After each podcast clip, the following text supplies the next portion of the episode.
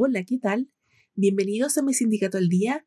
Mi nombre es María Fernanda Neira y semana a semana nos encontraremos en este espacio para ponerte al día sobre el acontecer sindical y para contarte las noticias que te importan. Partimos entonces con lo más destacado de la semana. Codelco anunció que se adhirió al proyecto de ley que reduce la jornada laboral a 40 horas semanales efectivas. La iniciativa fue recientemente aprobada por unanimidad en la Comisión del Trabajo del Senado y quedó en condiciones de continuar su trámite legislativo. A través de un comunicado, la estatal informó que el presidente de la minera, Máximo Pacheco, junto al presidente ejecutivo, Andrés Ugarret, recibieron en sus oficinas a la ministra del Trabajo, Janet Jara. Allí anunciaron un avance gradual para lograr las 40 horas efectivas en todas sus jornadas de trabajo en 2026, dos años antes de lo que se establece el proyecto que se está en discusión parlamentaria, que plantea dicho horizonte al año 2028.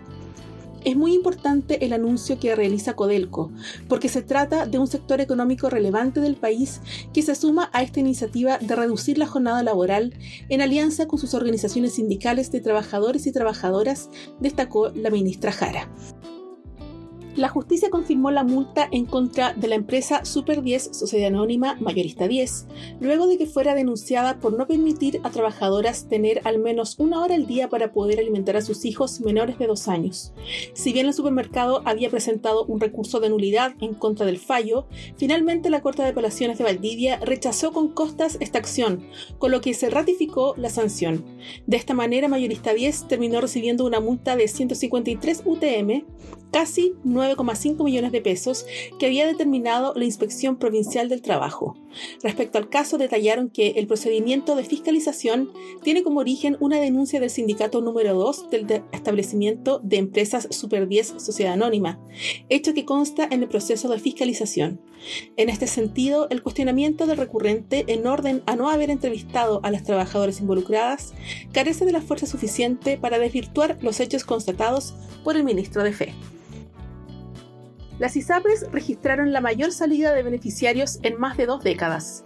Los cotizantes y cargas bajaron 5,3% respecto a 2021, por lo que se convierte en la mayor fuga interanual desde el año 2000. Con Salud y Cruz Blanca lideraron las salidas y concentraron más de la mitad de las bajas. Estas cifras se explicarían por varios motivos. El nuevo precio GES que se aplicó en 2022, el alza de precios de los planes, la inflación y la situación económica del país y todo ello en medio de la crisis de las ISAPRES, lo que ha significado una merma en la atención para los afiliados. En este contexto, se ha registrado un alza de consultas en FONASA de personas que evalúan una alternativa distinta a las ISAPRES. El Servicio Nacional de Capacitación y Empleo CENSE ofrece dentro de su plataforma web apoyo para quienes estén en búsqueda de trabajo. La herramienta de ayuda cuenta con orientación laboral 100% online en tres formatos, videollamada, autoconsulta y talleres en línea. El acceso a los cursos está disponible para todos quienes deseen asistir de forma virtual. Los principales temas giran en torno al desarrollo de currículums, entrevistas laborales, competencias, habilidades y procesos de búsqueda. El Servicio Nacional de Capacitación de Empleo ofrece cursos con cupos limitados, que se hacen a través de Microsoft Teams.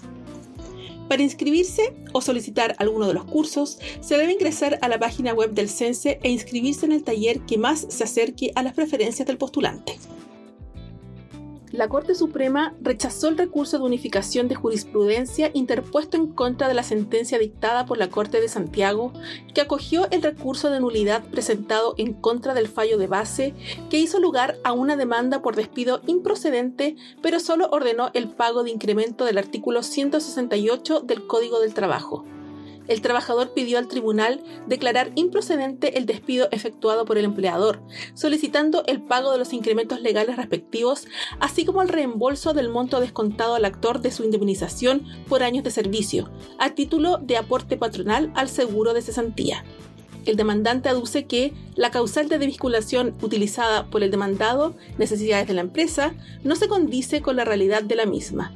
El tribunal de primera instancia hizo lugar parcialmente a la demanda, declarando improcedente el despido, pero ordenó únicamente el pago del incremento legal del artículo 168 del Código del Trabajo. Y luego de repasar las principales noticias de esta semana, Agradezco el haberte informado con mi sindicato al día y nos encontramos en una próxima entrega informativa. Hasta pronto.